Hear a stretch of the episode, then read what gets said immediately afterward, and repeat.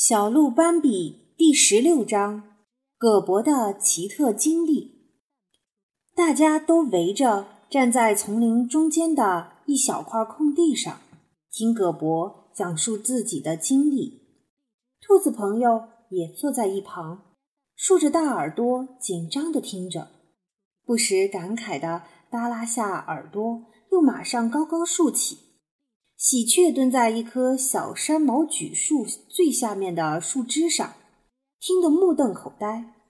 松鸦不安地坐在对面一棵白蜡树上，不时发出惊叫。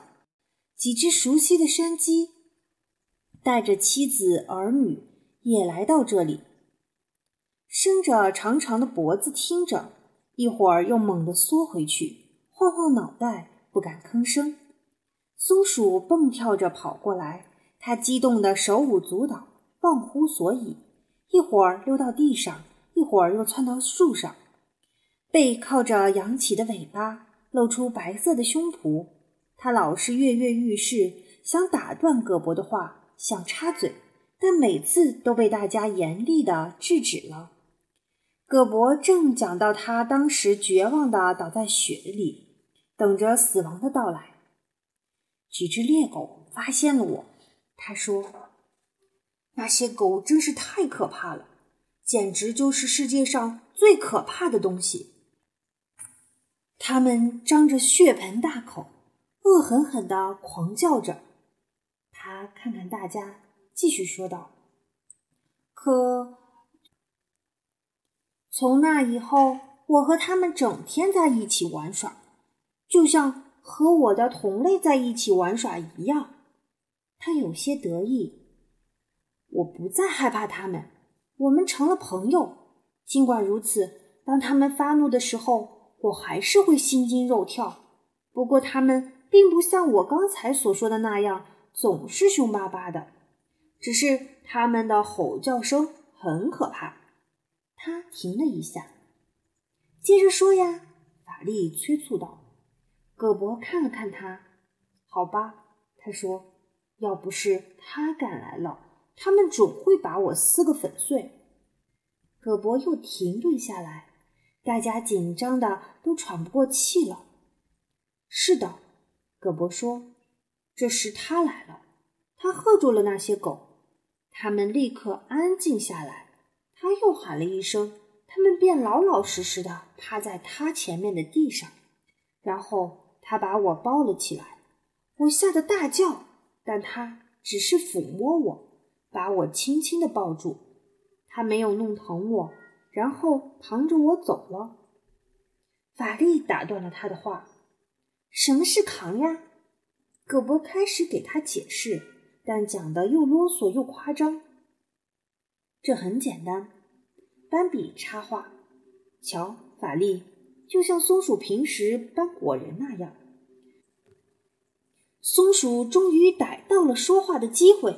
我有一个表兄，他的话刚一出口，其他动物马上喊道：“安静，安静，听葛伯继续讲。”松鼠不得不住口，失望的用前爪捂着胸口，转身对喜鹊嘀咕道：“因为我的一个表兄。”话还没说完，喜鹊已经转过身子，把背对着他了。葛伯继续讲着奇妙的事：外面刮着寒风，冷得要命，可是他那里面一点风也没有，暖和的和在夏天一样，是吗？松鸦大叫一声。下大雨时，外面水汪汪一片，可他那里面……一滴水也落不下来，我们身上仍然是干的。山鸡耷拉下脖子，歪歪脑袋。冬天外面积雪覆盖一切的时候，我住的里面仍然是热乎乎的。他给我吃干草、栗子、土豆和萝卜，我想吃什么就吃什么。干草，大家异口同声。惊讶万分，觉得难以置信。味美的甘草，葛伯语调平缓，得意地看着大家。松鼠急不可待地插嘴道：“我的一个表兄！安静点儿！大家都冲他喊。法力问：“大冬天里，他从哪里搞来甘草和那些东西？”他自己种的。葛伯回答：“他想要什么，他就种什么。他那里什么东西都有。”法力继续问：“在他那里，你不会害怕吗？”葛伯很有派头的微笑着说：“不，亲爱的法力，一点儿也不害怕。我知道他不会伤害我，我还有什么好怕的呢？你们都认为他很凶残，但……”他其实一点儿也不凶残。如果他喜欢你，如果你为他服务，他就对你好，特别的好。